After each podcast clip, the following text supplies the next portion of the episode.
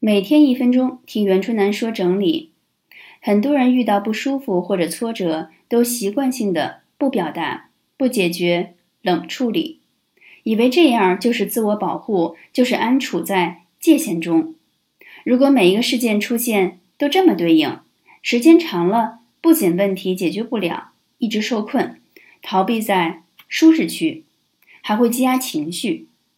如果找到身边愿意听你发泄的人，他们就变成了一次次被你倾泻负面能量的垃圾桶；找不到，就变成了始终淤结在你的五脏六腑里。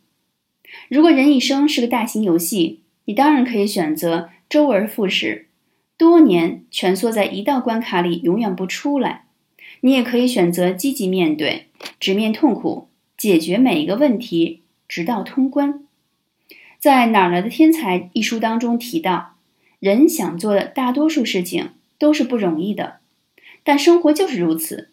遇到麻烦的时候，气馁和失望都是不可避免的。